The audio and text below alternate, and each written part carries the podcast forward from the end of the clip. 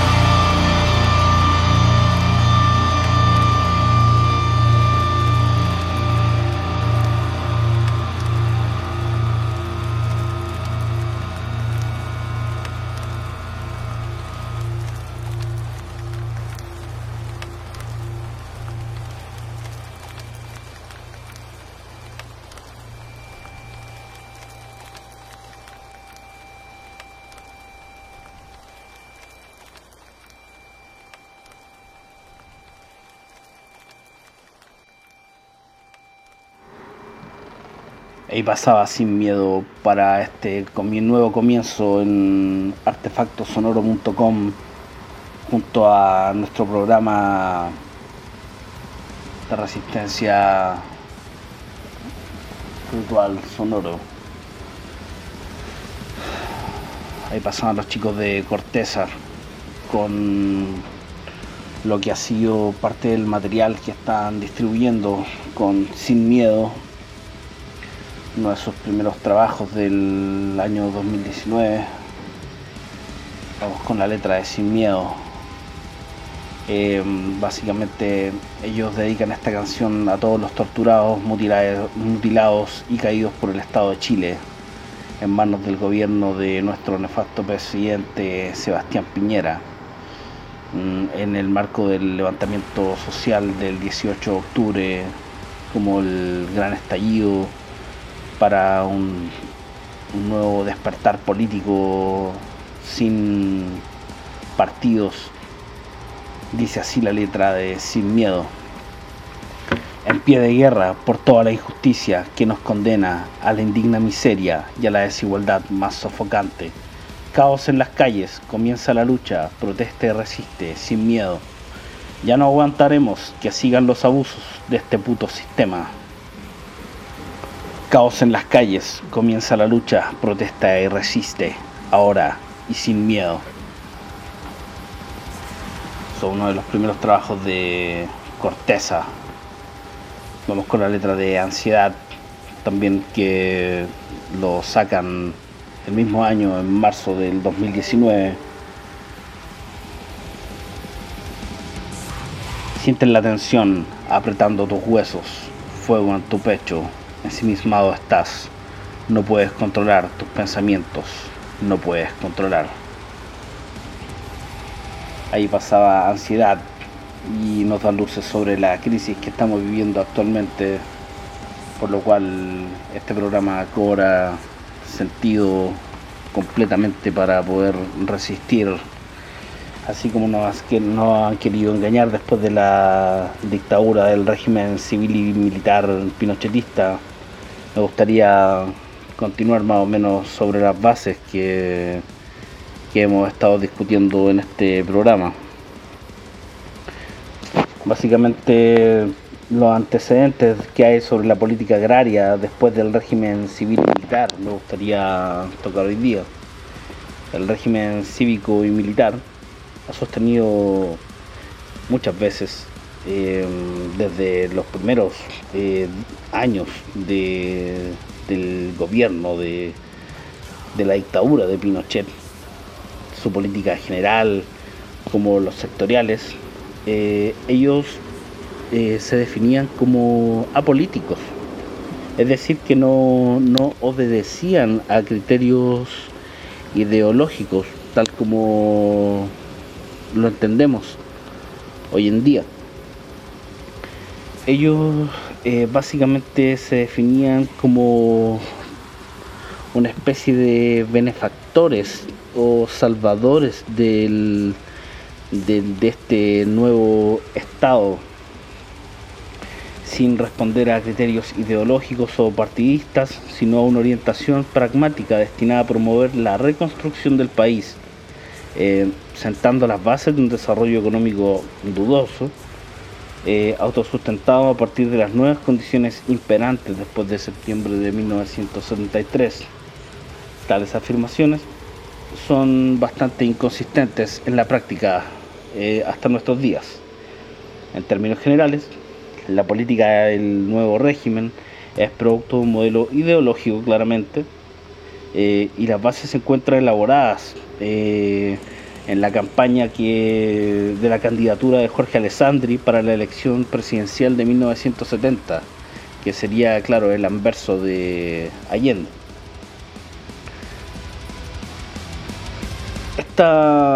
estos lineamientos políticos que finalmente fueron el marco regulador de lo que sería la ideología de la extrema derecha que tenemos hoy día, eh, están definidas en la nueva república, como le llamaría Jorge Alessandri, cuyos principios reflejan una actitud antipartidista, no ideológica, para un gobierno presidencial fuerte, autoritario e impersonal, bajo el manto del pensamiento portaliano, postulados que han sido recogidos por el actual régimen, específicamente en lo que se refiere al sector agrario. Es posible establecer un cierto paralelo entre el programa diseñado por la candidatura de la derecha política y la política agraria actualmente aplicada por el régimen cívico-militar, especialmente la política de tenencia de la tierra. El análisis de la nueva república y los estudios realizados por el Centro de Estudios Socioeconómicos, CESEC, para la candidatura alessandrista nos revelan en cuanto a la política agraria, la permanencia en el tiempo de las bases ideológicas informan la política que el actual régimen estaría implementando. Claramente estas bases ideológicas no tienen nada de democrático, no consultan para ningún caso los valores democráticos y básicamente es una especie de actualización histórica de renuncia de la derecha a la forma democrática realizada anteriormente por los partidos conservadores. Eso es básicamente lo que venía eh, tramando la derecha para poder sostener eh, toda su artilugio y hacerse del poder finalmente de nuestras tierras y de nuestro estado y finalmente se lo robaron todo. Vamos ahora con un tema de la banda nacional Cenotafio y con uno de sus últimos trabajos del año 2020. Este tema se llama La sentencia y la plaga en ritual sonoro.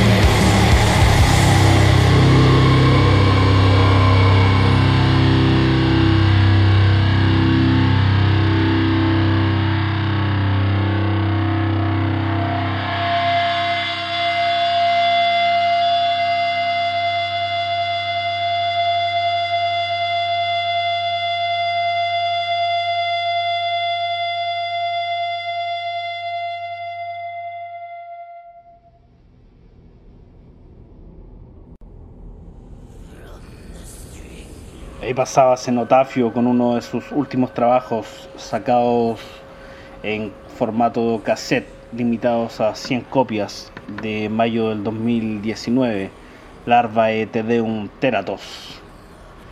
Gran banda Cenotafio con participación de uno de los grandes artistas nacionales en, que lidera también parte de, la, de los actuales miembros de Cenotafio me refiero a Daniel Hermosilla, quien también ha participado de distintas colaboraciones en carátulas de distintos eh, artistas nacionales. Este trabajo, Larva ETD un Teratos, está brutal. Una gran recomendación que tenemos aquí en el programa. Por favor, si pueden revisar o acceder al material, estar ahí los distintos proveedores de esta gratificante blasfemia. Seguimos en el programa que nos convoca hoy acerca del saqueo y exterminio de la clase campesina chilena. Vamos más, más menos, cómo se ha ido conflagrando dentro de los márgenes de la dictadura todo lo que es la expropiación del sector campesino pasábamos revisión sobre los antecedentes de la política agraria del régimen civil y militar y cómo el Centro de Estudios Socioeconómicos se ha venido conflagrando para poder abastecer de información a estos zánganos de la política nacional. El CESEC, e eh, que es el Centro de Estudios Socioeconómicos, fue formado por un conjunto de especialistas de diversas áreas de la política bajo una conducción ideológica de derecha claramente, se constituyó en el departamento técnico de la candidatura de Jorge Alessandri en 1970. Esta organización existía con anterioridad financiada por empresas privadas cuya expresión fundamental se encontraba en el, el comentario económico del Mercurio. Además llegó a realizar estudios y encuestas por encargo de los partidos de la derecha política, siguiendo el ejemplo sentado por los departamentos técnicos del Partido Demócrata Cristiano y de los partidos de izquierda en la elección de 1964, en cuanto tuvieron capacidad para formular los diagnósticos y programas de gobierno de sus respectivos candidatos. En 1970 el CESEC asumió dicho rol en la, con la candidatura de Alessandri para ello lo incorporó un número importante de técnicos provenientes del Partido Nacional, independientes, empresarios y sobre todo gremialistas. La comunidad de puntos de vista surgían de la necesidad compartida de estos sectores de detener el proceso de cambio desatado por el reformismo del gobierno demócrata cristiano. Se propugnaba la modificación del régimen político para asegurar un ejecutivo fuerte frente al Congreso Nacional la disminución del rol del Estado en la economía a favor de la iniciativa privada y la tecnificación de las tareas de gobierno y administrativas con el fin de atenuar el impacto de los partidos políticos sobre ellas. Una de las metas que aglutinaba el grupo de técnicos era asegurar la propiedad privada como base del sistema económico.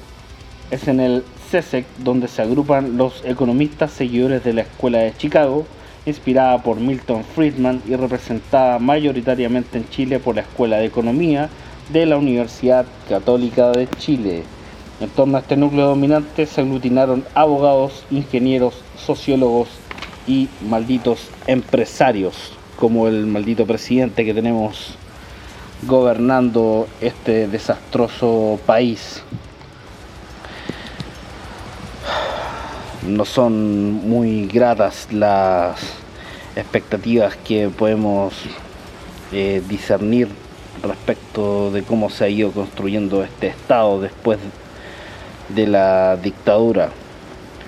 Para esto y para seguir con, con la blasfemia, vamos con Bactery y su Coito Des Goals.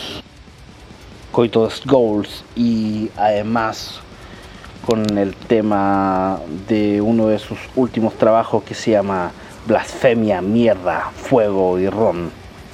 Aquí en Ritual Sonoro, por favor, atención.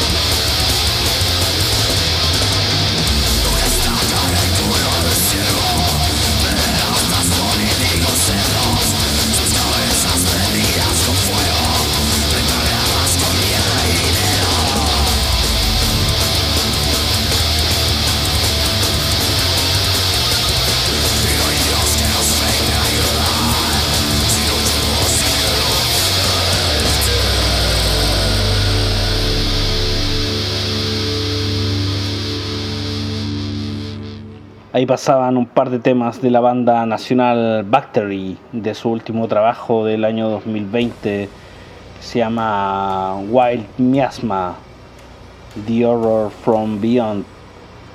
Y mm, claro, seguimos ahí con Blasfemia, Mierda, Fuego y Ron y el tema anterior, Coito Des Goals, del año 2020.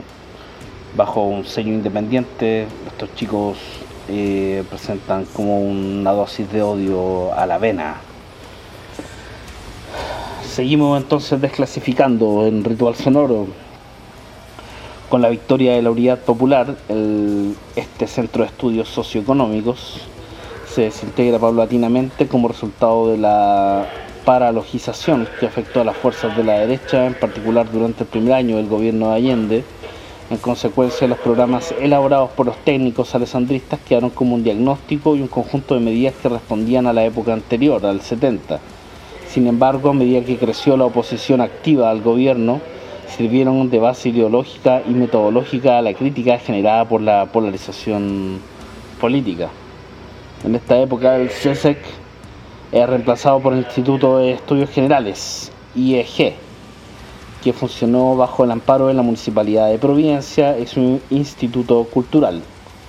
El IEG, Instituto de Estudios Generales, se convirtió en el editor de la revista Portada, publicación esporádica, y sus miembros participaron también activamente en el semanario ¿Qué pasa? Además, el IEG editó tres libros entre el 72 y el 73, eh, más o menos se titulaba Visión Crítica de Chile, publicado en el año 72 por Tomás McHale. Esto era, claro, una visión crítica de Chile, participación para una nueva sociedad y Fuerzas Armadas y Seguridad Nacional eran los textos que tenía la editorial portada. Al mismo tiempo algunos técnicos de CESEC y EG asumen cargos directivos en el movimiento gremial que surge durante el periodo de la Unidad Popular.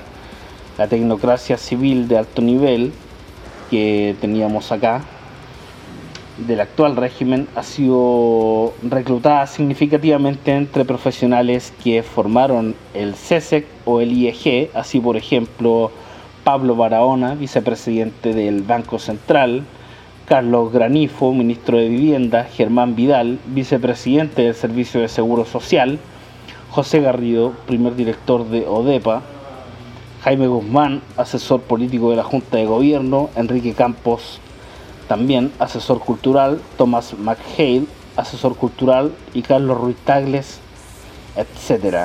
Aquí habían varias larvas que estaban acechando para poder escarbar en las bases del poder popular que habíamos logrado y al cual boicotearon con el costo de muchas muertes y finalmente contra esto es lo que estamos em, imprecando, contra esto estamos eh, dilucidando todas estas blasfemias. Quiero dejarlos ahora con un disco, no es un disco, más bien es un demo, pero vamos con la total em, aniquilación de Forgotten Soul con su demo de Alcoholic Seduction.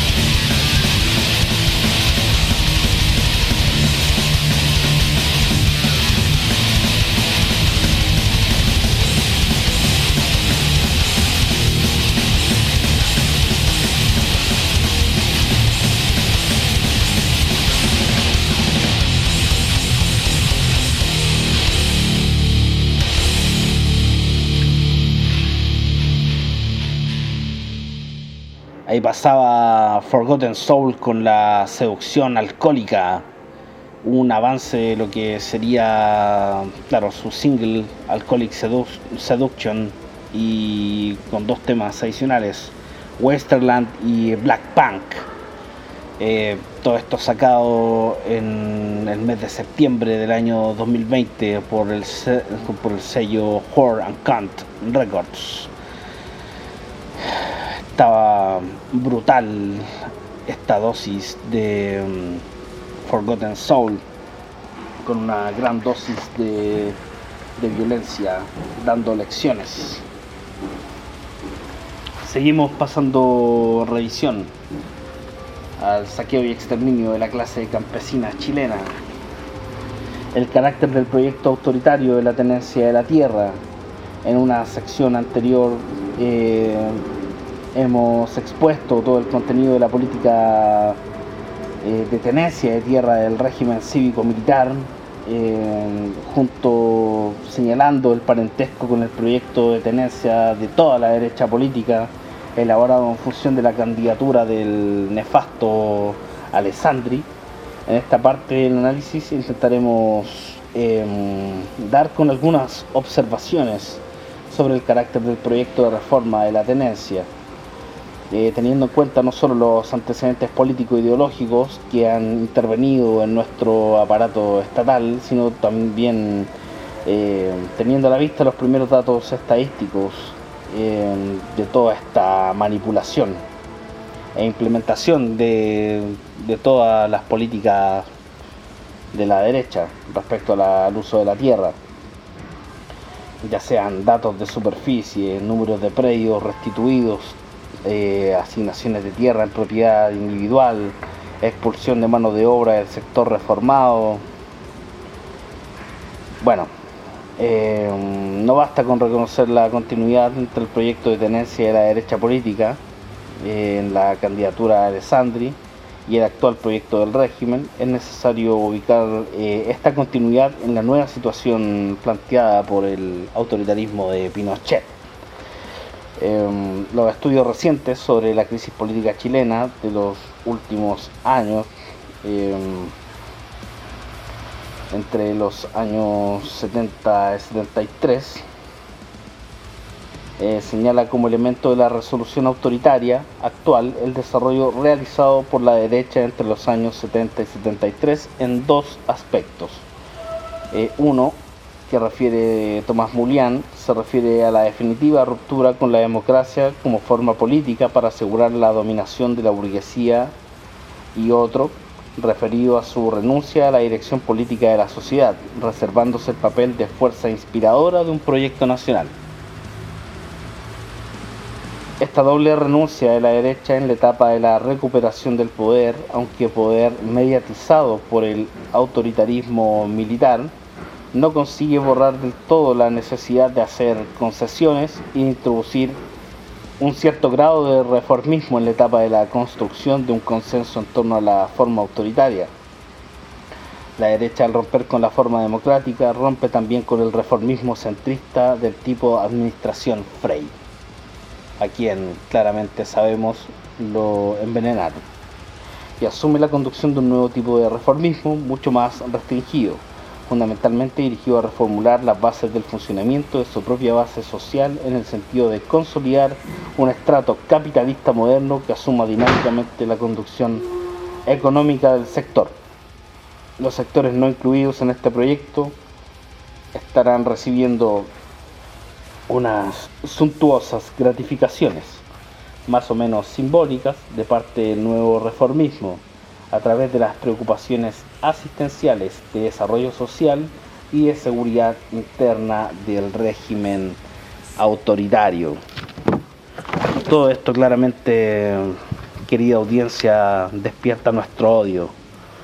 Y para dar continuidad con el material reciente, vamos aquí con Pira y su disco demo, perdón, Self-Destruction and Ritual Sonoro.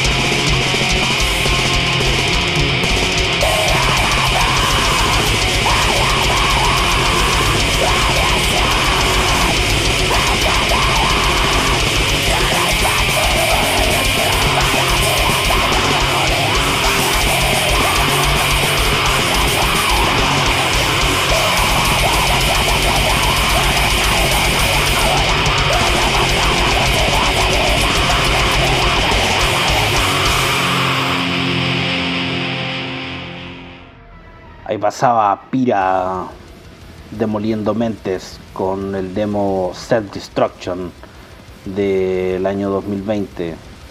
Esto lo saca la banda de forma independiente y esperamos continuar oyendo más material de este tipo y con este tipo de, de alcances, con Self Destruction y Brahmastra, que son los dos temas que abarcan este demo. Continuamos demoliendo aquí en Ritual Sonoro. Bueno, seguimos en el marco de la contrarreforma agraria que elaboró la derecha chilensis contra la politización y la organización campesina que finalmente fue boicoteada por estos núcleos económicos y claro, son una serie de larvas, eh, son abogados, son economistas, son religiosos. Es toda la ideología que está ahí permeando toda esta, mm, esta clase social que habita en los lugares colindantes a la cordillera. Por no decir otra cosa, sabemos dónde están, sabemos quiénes votaron rechazo, y esta es una lucha constante. Son las llagas que dejó el estallido social, son las mutilaciones que dejó la dictadura. Por eso, así como nos declaran la guerra a ellos, nosotros también tenemos nuestro puñal bajo la manga. Continuamos pasando revisión aquí en Ritual Sonoro acerca de los patrones de esta cruel hacienda. Claramente estos seres nefastos constituyen el sector financiero privilegiado por la política del régimen militar. Aquellos a quienes nos referimos como los patrones han recibido una restitución alrededor del 62% de los predios expropiados en el periodo del 65-73 y han obtenido de vuelta el 25% de las de, las, de los predios expropiados como sector pasan a formar parte del estrato del capitalismo agrario preexistente, pero el sector patronal restituido tiene características específicas en cuanto es doblemente beneficiario. Recupera el acceso a la propiedad de la tierra y esta recuperación se da en términos de predominio económico la reivindicación de sus intereses realizada por el autoritarismo que devuelve la confianza y seguridad del empresario agrícola, lo coloca en una situación de adhesión incondicional al régimen, que si bien no consigue articularse en un movimiento social de apoyo, por razones estructurales eh, objetivas, al menos le da la posibilidad de poner en juego la adhesión al régimen a nivel individual o microsocial dentro de los horizontes locales de su predio. Por otra parte, la clase patronal en su conjunto ve en la política de tenencias del régimen la oportunidad histórica de modernización de su propia base social en función de un capitalismo agrario eficiente, que no es posible de instaurar sino a partir de la definición de su predominio económico como motor del sector y de un ordenamiento que somete a las clases subalternas. Es así como el rol que juega el sector patronal en este periodo, en cuanto a la consolidación de estructuras de control social, tiene raíces en interesantes objetivos que van más allá de una movilización espontánea e inmediata. En este sentido, eh, se han desarrollado dos funciones para los patrones en el transcurso de la contrarreforma agraria del régimen dictatorial de Pinochet uno es la primera se ubica en el periodo de destrucción del movimiento campesino y consistió en la articulación con el aparato de seguridad, desterrar lo que en su visión eran los gérmenes del conflicto social en el campo, el activismo político y la violencia extremista, como le llamaban, a través de la eliminación de los dirigentes de cualquier nivel para llevar a cabo estos objetivos, el aparato de seguridad encuentra en el sector patronal a sus informantes más fidedignos. La segunda función se desarrolla a lo largo del proceso de selección de postulantes a la asignación de parcelas. En esta situación, el patrón desempeña su rol como informante y ministro de fe, agente y promotor de postulaciones de elementos ajenos al predio, presionando por tanto por la exclusión de campesinos del asentamiento a fin de ubicar a miembros de la clientela personal, trabajadores de la reserva patronal, empleados de fondo, parientes, comerciantes locales, transportistas, etc. A nivel predial local, es el patrón quien ejerce un peso decisivo en la definición de la estructura de tenencia en cuanto a crear condiciones de recuperación de tierras que aseguren un mayor tamaño a su propiedad. Para esto cuenta con la lealtad de campesinos que postulan a la asignación de parcelas para luego traspasarlas en venta a propiedad del patrón. En este nivel del patrón se convierte en precursor del mercadeo de la tierra, que comienza a tener lugar con la venta de parcelas asignadas a los campesinos.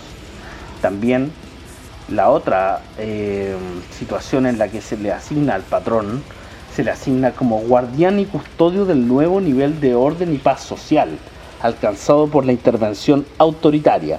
En este sentido, mantiene su estatus de informante de los servicios de seguridad para dar cuenta y pronta resolución a cualquier situación o acción que implique una ruptura del marco de apoliticismo impuesto. Todo esto claramente nos llena de odio y no han cambiado mucho las cosas. Todavía siguen estos mandos medios ahí pernoctando para desbaratar cualquier tipo de insurrección. Vamos ahora con un tema de la matanza. Esto es Matanza 666 del disco Metal Noia volumen 1. Aquí en Ritual Sonoro.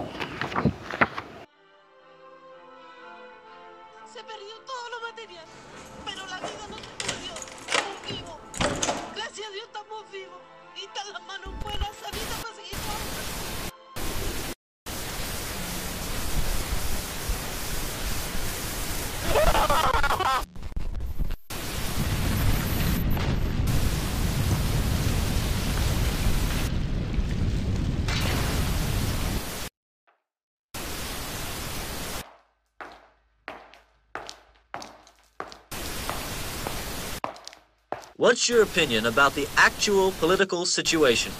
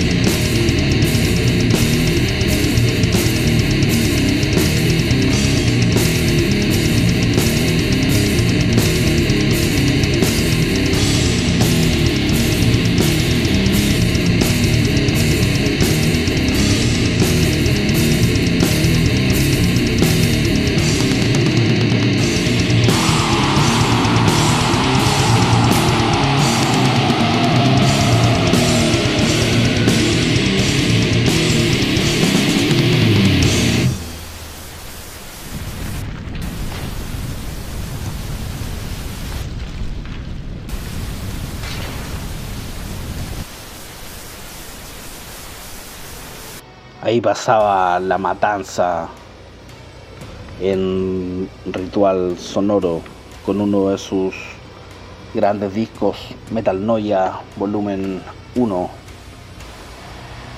em, ahí la matanza claramente deja la crítica social andando.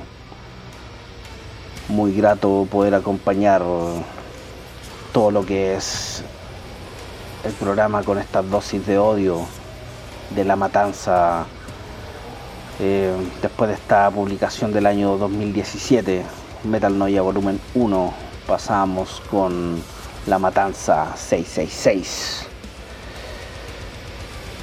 continuamos dándole cara al, al patronazgo o a la, esta cultura del clientelismo que instauró la derecha más asquerosa que tenemos en, en Chile, donde se configura una microestructura de control social al interior de mm, cada predio, de cada tierra, donde se ejerce un efectivo control sobre la población, tanto de parceleros y sus familias, donde la nueva situación se define a través de la ruptura de la solidaridad preexistente a la asignación de parcelas, la competencia por conseguir el respaldo de los nuevos actores que asume el rol de dominadores, eh, claramente como funcionarios, eh, ya sea estatales, del agro o de los servicios de seguridad, la imposición de un esquema generalizado de temor impuesto por las directivas colocadas por la autoridad militar local, y el revanchismo patronal, esquema de temor que opera a través de mecanismos informales de amenazas, chantajes y que culmina con la delación, que lleva al campesino a ser expulsado del predio, a perder los derechos que ahí le corresponden e incluso en algunos casos a la pérdida del acceso a un trabajo regularmente estable. El esquema de temor permeabiliza a todos los niveles de la nueva estructura de parceleros de un predio y crea condiciones adecuadas para la total desarticulación de la solidaridad campesina existente, pero al mismo tiempo va generando un potencial de conflicto frente a los actores de la represividad, que aún no tienen una expresión social, pero que se puede pensar que se encuentran en una etapa primitiva de acumulación.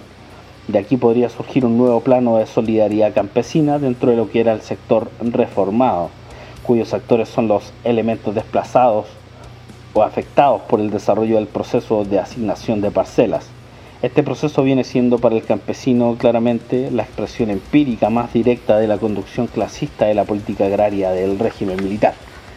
Se puede postular con matices y graduaciones la presencia geográfica de estas microestructuras de control social en la casi totalidad de los predios asignados a lo largo de la superficie agrícola de todo Chile, a partir del supuesto de que cada uno de los predios reproduce en algún grado esta situación. Así se va desarrollando la estructura de la represión local de la población campesina, queda así configurada en tres soportes a nivel social y local. Uno sería el poder patronal, donde juega un rol importante el patrón restituido, porque no es solo predominio económico, sino que tiene su fundamento en toda la estructura de influencia cultural, política, experiencia empresarial, etcétera y que constituye la imagen del patrón, históricamente internalizado por el campesino y que no solo se limita a la dominación del trabajador agrícola, sino que extiende su radio de acción hacia otras esferas de la vida social del agro, como son los servicios de seguridad. Recordar el respeto del carabinero hacia el patrón, que en la época de la reforma agraria constituyó en muchos casos un bloqueo para llevar a cabo medidas judiciales o tomas de posesiones de fondos expropiados funcionarios de la burocracia local. En todo caso, se trata de un mecanismo de dominación de una clase sobre otra subordinada.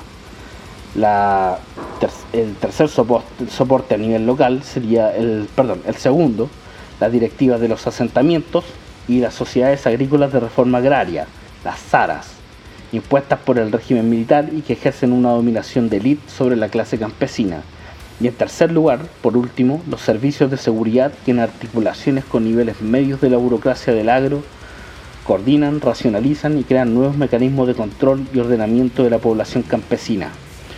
Ese es el panorama que tenemos del, agro ahí funcionando codo a codo el patrón con los servicios de seguridad y también de mano de los militares y de los malditos policías. Todo esto finalmente confluyendo para reprimir y no permitir la organización a nivel local de quienes necesitan trabajar la tierra, tanto para subsistencia como para poder tener un nivel de producción local em, sostenible. Este es el panorama que tenemos en negro en este programa de Ritual Sonoro. Ahora los quiero dejar con la banda Rotten Hate con su disco Stabbing the Masses y los temas Shooting y Breaking del año 2019. Por favor, escuchar. Vamos a destrozar cráneos del patrón.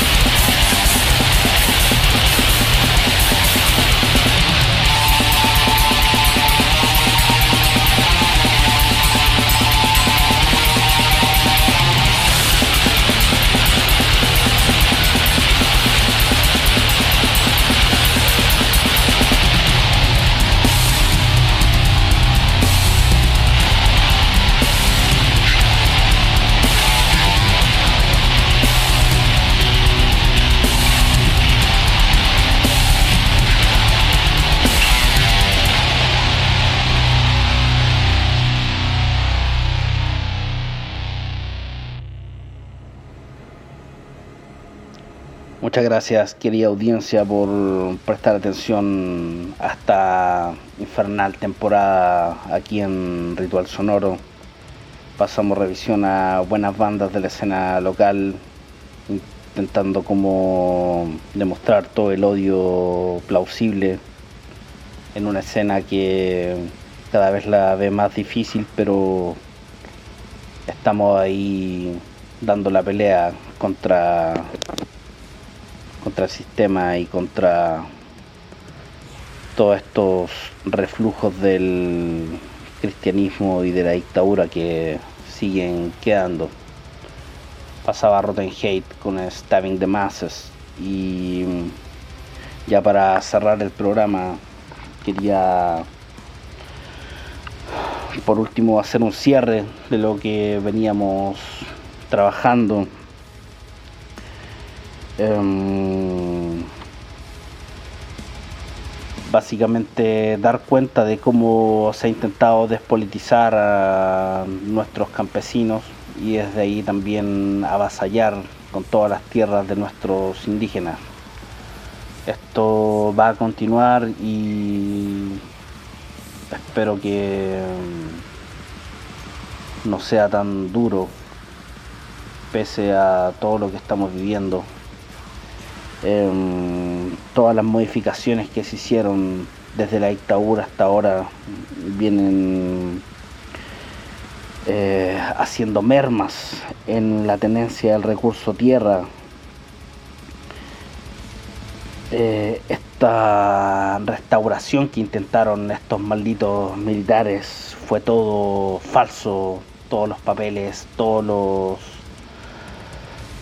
todas las malditas operaciones que han que han intentado eh, finalmente mm, siguen haciendo daño. No, no hay un panorama muy claro tampoco. Desde que intentaron armar una especie de modernización que lo encubrieron como una especie de recuperación de las tierras que habían sido expropiadas eh, por quienes querían trabajarlas. Em, es solamente una máscara más del capitalismo en el campo. Contra esto estamos luchando. Espero se encuentren bien y mm, no se dejen engañar bajo ninguna causa por los opresores. Me despido y los dejo con un tema de la banda Soul Rock y mm, del año 2020 de su disco Victims of Spiritual Warfare y esto se llama Aquelarre en Ritual Sonoro. Adiós y hasta la próxima. Malditos.